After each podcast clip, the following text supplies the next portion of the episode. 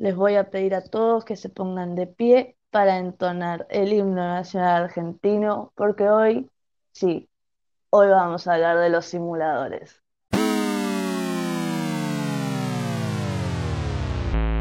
Metiste, metiste saludo y metiste presentación, hay que Metí decirlo. presentación eh, y lo pensé y todo. Sí, además es que una edición muy matutina esta, muy, sí, muy matutina. Me Está acabo de levantar para que la gente sepa qué hora grabamos, son las 6 y 12 minutos de la Es mañana. 24/7. Sí, Exactamente, yo no dormí, pero no importa, como siempre. no duerme. Nunca duermo. simuladores. Eh, la mejor serie de televisión argentina y acá nadie me lo va a discutir. Acá Nadie puede nadie discutir esto. Me lo puede discutir. Y, o sea, ¿cómo arrancamos hablando de esta serie increíble que todo el mundo vio? Porque es muy tonto que te la cuente, pero te la voy a contar igual. Eh, esta serie se estrenó en 2002, si no me equivoco, y está basada en un grupo de cuatro amigos, cuatro socios, colegas, que se dedican al negocio de la simulación. Eh, operan desde el año 1989 y eh, resuelven estos como problemas o necesidades, pero súper mundanas, eh, a través de operativos de simulacro, que consiste más o menos en engañar gente y hacer un par de tramoyas que están buenas. Esta serie es mío. increíble. Me dan No ganas de aplaudir mientras contás lo, de qué se trata. Como, es bárbara. Voy a estar festejando todo el podcast. Sí, claro que sí. Sí, es una lo, seriaza. es una serie increíble. Y eh, buscando estos datos, que claramente son de Wikipedia, gente, no, no tengo una reserva mucho más grande que esa. Encontré en YouTube una entrevista de los simuladores, que el canal es eh, Los Simuladores. Y si ponen Los Simuladores, entrevista, es, creo que es la primera que aparece. Pero está buena porque eh, todos, eh, digamos, los personajes principales, los actores y el director, que los voy a pasar a nombrar porque se lo merecen, Se lo que son, merecen, hermana. son Federico Delia, Alejandro Frio- Fiore, Ah, se me voy a aplaudir. puedes aplaudir. Voy a aplaudir todo el, todo el podcast. Yo, yo te lo dije. Eh, No, Diego mentira. Peretti y Martín, eh, ¿sabes que no sé cómo se pronuncia el apellido? Es Sifil, Sefil. No, Phil, no. Cifrón, ¿no es? No, Sefiel, Se- Sefil. ah, Seyfield. Ah, el de, el de Lampone. Medina, Ah, el de Medina. el de Medina. Y el director, que este también tiene un apellidazo de mierda, que es Damián David, es Cifrón, eh, que también hizo relatos salvajes, hay que decirlo. Hay que decirlo. Tiene unos buenos, eh, unos buenos rodajes el señor, en, bajo Gran su mano, señor. en su cajita. Eh, bueno, estaba contando esta entrevista que está muy buena porque cuentan cómo eh, se forman los simuladores, que originalmente fue como una charla de bar entre ellos de decir, bueno, necesitamos eh, un laburo copado, ¿qué hacemos? Llamamos a este Damián David eh, Cifrón y que nos haga una buena serie, sale la idea de los simuladores porque no existía básicamente ninguna serie para Eh, que sea de héroes, que entre comillas héroes, ¿no? Eh, y salen los simuladores de acá, de mm, un- una conversación de café, lo cual a mí me parece increíble porque es una serie que la pegó en todos lados. Es Así hermoso esto que contás. Es muy lindo. Es Al final hermoso lo que contás. Cosas y a mí me encanta. Eh, y además, eh, o sea, la pegó tanto que eh, no solo está la versión argentina, sino que hay una versión chilena, eh, una versión española, una versión mexicana y la que para mí acá pasó algo. Y yo dije, cuando leí esto, dije, lo tengo que ver, porque lo tengo que ver. Hay una versión rusa, ¿Qué? así, se llama Los Reyes del Juego. Genial. Es muy rara, es muy rara, muy rara. O sea, el momento que la ves eh, es, rara, yo no la entendí. Yo me Eh, acuerdo que me comí un buen chasco eh, pensando que había temporada 3 de los simuladores y que constaba en que Delía, que hace de Santos, se iba a, a España y me vi todo, me vi todo el primer capítulo de los simuladores de España, que era exactamente el mismo primer capítulo de acá de Argentina. Bárbaro. Estafada a nivel Y ahí fue como, me atómico. están jodiendo. Súper estafada, Julieta. Súper estafada. Bueno, Siempre. encontré el primer capítulo. eh, el canal eh, se llama Abuelo Cósmico. No sé qué onda, quién es, pero gracias por subir este primer capítulo. Eh, no voy a contar el primer capítulo eh, de la versión rusa porque no lo entiendo para poder explicar. Véanla y después cuéntenme. Mándame un meme de qué les parece, porque para mí eh, no tiene sentido el humor. Pero nada, la dejo ahí para que la veas y después me la comentes. Así que esa fue mi, mi joyita, Me encanta, me encanta. mi joyita. Bueno, yo traje una buena teoría sobre eh, la mujer de Mario de Santos. Eh, la voy a leer textual también porque tiene muchos datos. La encontré en Twitter, eh, un señor que se llama Biojero, y está, en Twitter si la quieren buscar. Em, bueno, dice, eh, antes de empezar con la teoría, vamos a reunir la poca información que tenemos sobre Victoria Lind, que es la que era la mujer de Santos, que eh, nunca la conocemos más que en una foto o en lo que dicen los personajes, porque se murió en el año 97. Sabemos esto porque Santos va un día a ver la tumba y, bueno, dice que murió en el 97. Bárbaro. Bien, la mayor información que tenemos nos la da Molero. Molero es el señor que contrata a Milazzo para vengarse de los simuladores. Eh, que dice que era francesa y que murió en un accidente ferroviario, entre comillas, eh, y curiosamente dice que Santos volvió con ella en el 82 y que murió al año, dando a entender que en el 83. También vemos que Lampone dice haberla conocido en persona, pero recordemos que según Santos, en la escena final de la serie, el grupo existe desde el 89. Entonces, ¿por qué Lampone necesita aclarar que la conoce o alguno no la conoció? En la misma escena, grabada en 2002, Ravena nos dice, son siete años, mucho tiempo para estar solo. Pero matemáticas, hijo. ¿Cómo está redactado?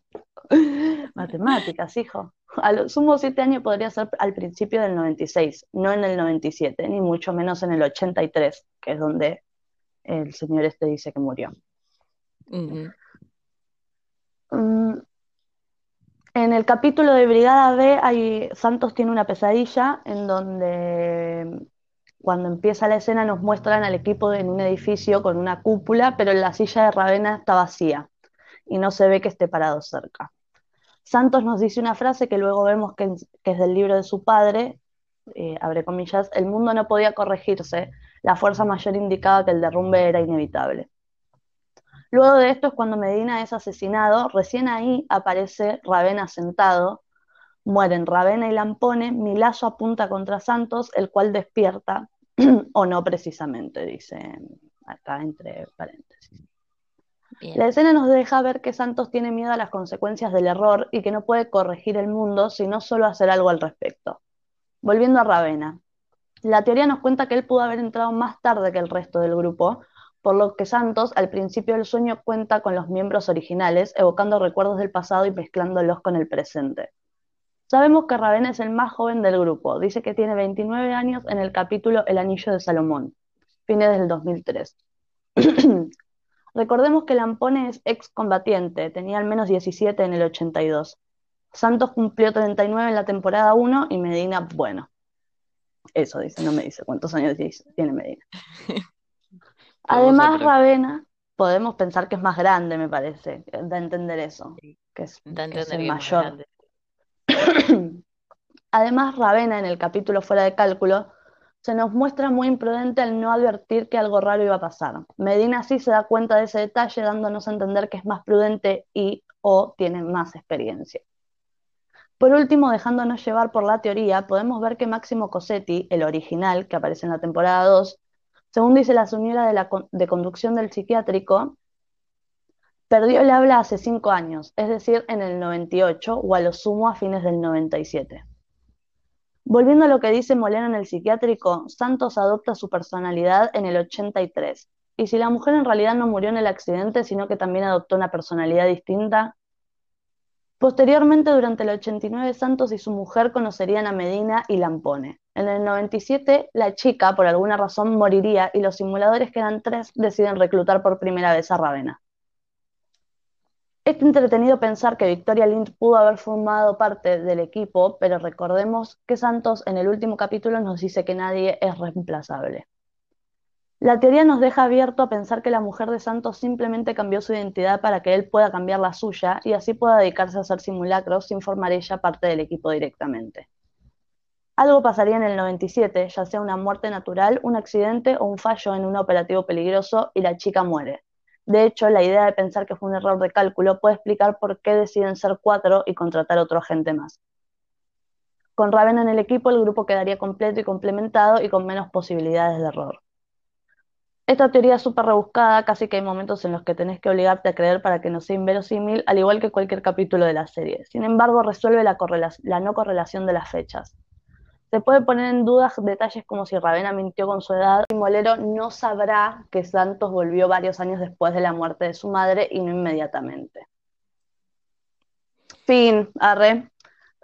Deja mucho que pensar, boludo. Es como Deja mucho que pensar. Me gustaría muchísimo que en realidad eh, la mujer de Santos hacía el papel de Ravena. Uh, sería buenísimo. Una buena caracterización ahí. Sí, y que murió, bueno, por un fallo, o que murió siendo tipo daño colateral y porque eran ellos tres solos y no tenían a alguien como Ravena, ¿no? Que, que, que vaya y ponga la cara. Claro, re puede ser eso. Me encanta esta teoría, me encanta. Es medio agarrada de los pelos y tiene, lo leí así textual porque tiene muchas, eh, tiene muchos datos que yo no me di cuenta hasta que leí la, la teoría, pero es bárbara, es bárbara. Bueno, vamos a arrancar con eh, los capítulos Fabs y los capítulos eh, no tan Fabs, como hicimos en el cap anterior, eh, edición anterior de Góndola, si no lo escuchaste, está en Spotify y en un montón de aplicaciones más que no controlamos. Así que Juli, contanos qué cap trajiste hoy. Paso a contarles mi capítulo favorito sin dudarlo, cuando quedamos en que íbamos a buscar un capítulo favorito, fue listo, ya lo tengo, es el Pacto Copérnico, es el episodio 8 de la temporada 2. Me encanta, lo amo, es genial. la simulación, temporada 1, perdón. Es, la simulación es bárbara. Eh, es un chabón que em, busca los simuladores porque no tiene huevos para dejar a su mujer por su amante, así que les pide a los simuladores que eh, hagan algo para que ella lo deje a él. Eh, así que los simuladores encuentran a un señor que gustaba mucho de la, mujer esta que se llama Laura. Eh, el chabón está medio creepy. Cuando empiezan a seguir a ella, muy creepy. Cuando empiezan a seguir a ella para ver qué onda sus gustos, a qué se dedica, etcétera, etcétera, eh, ven que en todas las fotos que habían sacado hay un señor atrás de ella mirándola o, cerca de ella, siempre el mismo señor, que es Jorge Torelli, un dueño del cine que todos los miércoles hacía un especial de clásicos para que ella vaya al cine a ver y lo registre, pero ella nada. Bueno, lo eligen a él. Así. Sí. Eh, lo llaman a él y le dicen que es muy parecido a un agente del FBI que tenía que hacer un intercambio hace un par de años entre los rusos y los alemanes para que los alemanes no larguen el virus del ébola en todo el mundo. bueno, lo visten, qué sé yo, y el chabón tiene que aprenderse un par de códigos en ruso, ahí cae Laura. Laura sabe ruso, es profesora y es historiadora, así que la llaman para que le enseñe em, las frases que tenía que decir en el momento del intercambio. Se conocen, ahí se dan cuenta que, que, se conocían de antes, qué sé yo. Y ella le enseña, entran en todo ese mood de eh, somos agentes del FBI, está pasando algo súper grave, nadie lo sabe. Bueno, entran en Estamos juntos en esto. Y estamos juntos en esto. Justo nosotros dos, ¿me entendés? Que, o sea, vos sos el dueño del cine al que yo iba todos los miércoles. Qué ¿No te vergüenza. parece? Es una super coincidencia. Exactamente. Además de que al chabón lo visten y lo adaptan todo muy parecido al abuelo de ella. Porque ella, bueno, un Edipo ahí que no has podido solucionar. Ok. Es raro, se salteó unas generaciones ahí. Bueno, Sí, padre no funciona. Sí, No, no había. No hubo padre. Bueno, viene una escena épica para mí. ¿Por qué? Porque se graba en Retiro. En los andenes de Retiro, cuando hacen el intercambio de los maletines con el virus del ébola y lo otro que no me acuerdo que tenía el otro maletín. Eh, bueno, todo un, un loco en donde hacen creer que le van a disparar a Torelli. eh, el otro todo cagado quiere defender eh, lo del virus del ébola y se ve que dispara para cualquier lado. Y a, a Lampone le explotan los cositos esos con sangre. Y Torelli había apuntado para cualquier lado y ella está ahí viendo cómo él salva todo. Y termina eh, la, la simulación, que ellos no saben que es una simulación, termina el, el momento de cambiar los maletines, qué sé yo, a él lo- se lo llevan, se, se despiden, y Ravenna le dice a Lampone que sería mejor que ella también se fuera a, mm, creo que a París, me parece, lo llevan a París eh, que ella también se fuera porque era muy arriesgado dejarla acá. Y Lampone le dice, no, no, que ella no la vio nadie, que vuelva con su marido, que está todo bien, que ella tiene una familia, bla, bla, bla. Y Ravenna le da una tarjeta y le dice cualquier cosa, vos llamanos.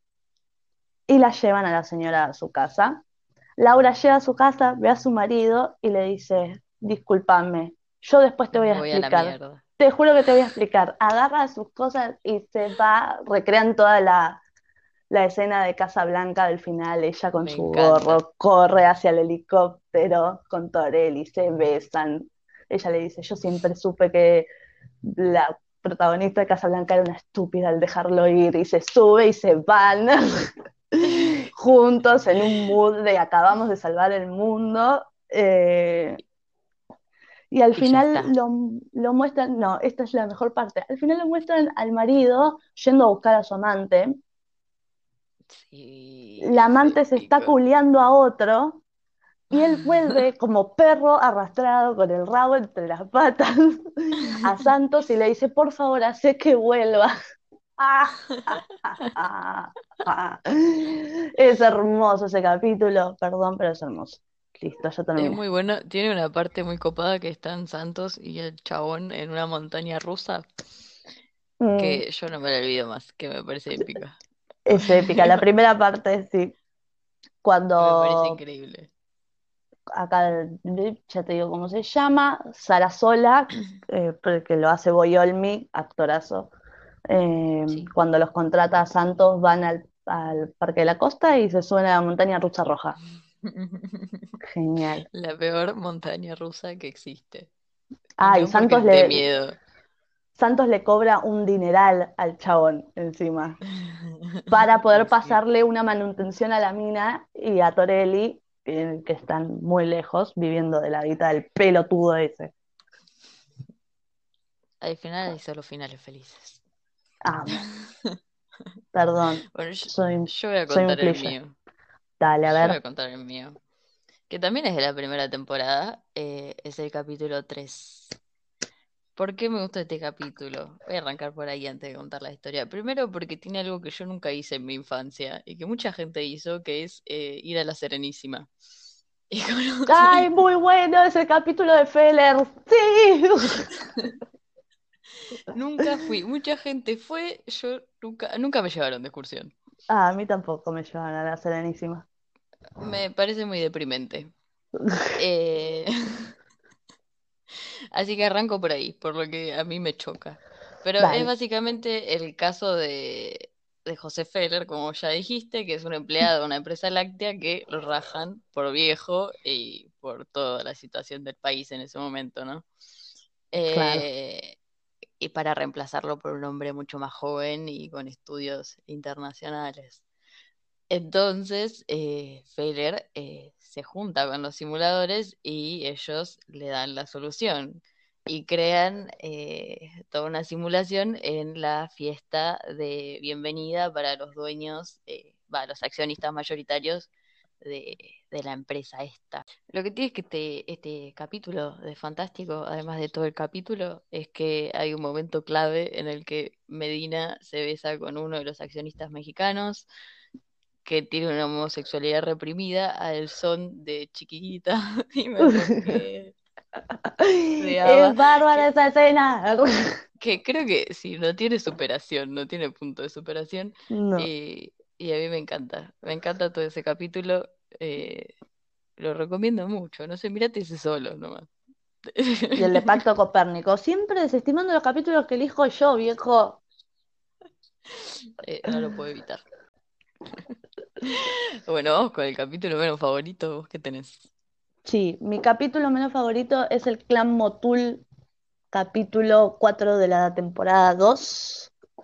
Bien. Eh, un geriátrico está por fundir, lo quiere vender a la mierda el, el dueño, y los viejitos lo llaman a los simuladores para que los puedan ayudar. Y es bárbara la idea esta de eh, cagar a un señor que quiere cagar a los viejitos, pero no es buena la idea que eligieron al tener tan poco presupuesto. Y bueno, Que es que Ravena se hace, hace que es un vampiro y lo asustan tanto al señor con lo de ser un vampiro y tomar sangre que, que nada, se termina cagando y no, no lo vende. Onda, lo voy a contar así porque me parece malardo el tema de los vampiros. Mira que a mí me gustan los vampiros.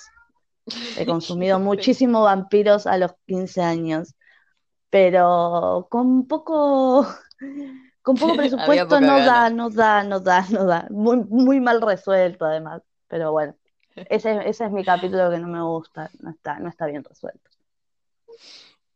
No sé si es verdad, no, no está, pero está bueno igual, no está mal. Eh, yo no elegí un Es capítulo que es gracioso. malo, malo. Eh, elegí un capítulo que a mí personalmente me parece una estupidez, pero, o sea, tiene un sentido. Es que eh, me choca, bola. Eh, es el capítulo 5 de la temporada 1 y es el joven simulador con eh, Nazareno Casero. No, es Hola, muy bueno. ¿qué decís? No, Es pero, muy o sea, bueno ese, ese, fue uno de mis favoritos cuando era más chica. es muy bueno. Pero yo, habiendo rendido siete materias en marzo, me molesta. ¿Entendés? ¿Sabes cómo me hubiera Me salvado? Hubiera terminado el Ragio, hermana, si existieran los Bueno, simuladores de sí. verdad. Laburen, loco, no puede comprar todo para mí. Me molesta. Hagan algo. Me molesta. Es un capítulo que me molesta. No, igual está bueno. eh, está bueno, tiene sus momentos. Pero qué paja, hermano. Ponete a estudiar, ¿qué te jodía? Tu hija se está muriendo encima. Ponele Claro. onda. El tema es onda. que los simuladores lo ayudan a pasar de año para no angustiar a su madre que tiene cáncer. Bueno, una angustia es tener un hijo boludo, boludo. qué sé yo. Bueno, vamos con eh, ¿por qué tenemos que ver los simuladores si no lo vimos, ¿no? Que, que es muy raro que nadie lo haya visto, pues no vio la tele y vive en una burbuja toda su vida. Oh, sos muy joven. Mm, Bueno, sí.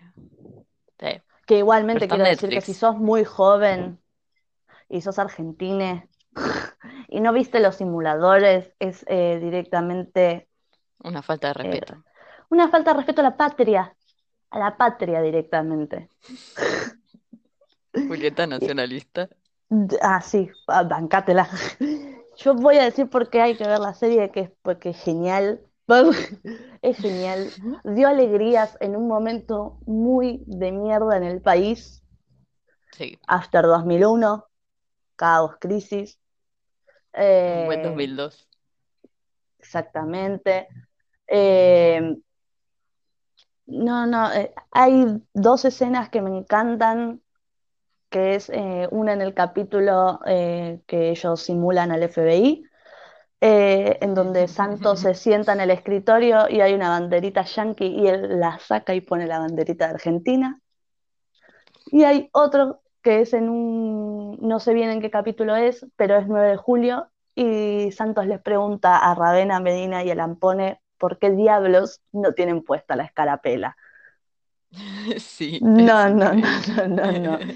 Yo amo, y yo entiendo que podés odiar a tu papá, podés no querer a tu mamá, podés no verte con tus hermanes, pero no ver los simuladores es antipatria, es antipatriótico. Nadie que sea argentino odia a los simuladores porque es algo hermoso, es muy argentino, es, no, es precioso y además la idea de, cuatro chabones que resuelven eh, conflictos mundanos que nadie más puede resolver excepto ellos, es preciosa, es preciosa esa serie.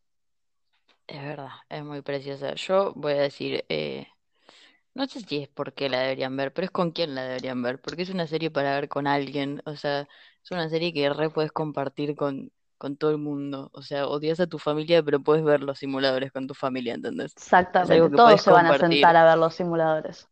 Sí, podés tener una relación de mierda, tu relación se está arruinando, sentate a ver los simuladores, yo te juro que, que funciona. Sí.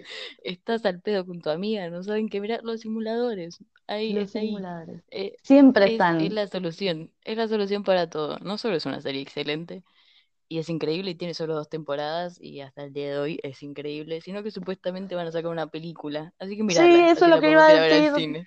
Dios mío, Cifrón, si me estás escuchando, larga la peli, largala. ¿Qué estás esperando? Todo el salí de Hollywood y volvé. Necesitamos la película, carajo. Todo el país está pendiente de si hay o no hay una película de estos cuatro monstruos de nuevo haciendo simulaciones. Sí, es necesaria. La necesitamos, es un momento de crisis. Es, tu momento para sacar la película. ¿Dónde estás? Sería lo mismo a After 2001 otra vez. Salva al país, Cifrón. Versión pandemia. Poneme un simulacro de eso. Ah, los simuladores eh, encontrando la cura del COVID. Ah, llamen a Cifrón, llamen a Cifrón. ¿Dónde a Cifrón que tengo algo para decirle. ¿Dónde está mi amiga? Mi amiga. ¿Dónde está mi amiga? Ay, Dios, qué gran serie. Es una muy buena Gran serie. Y bueno, y con esto damos por concluido el, El el podcast. Y sí, Podcast. el podcast. El podcast. Este fue Gondola. Ay, otro podcast más de series. Hasta luego. sí.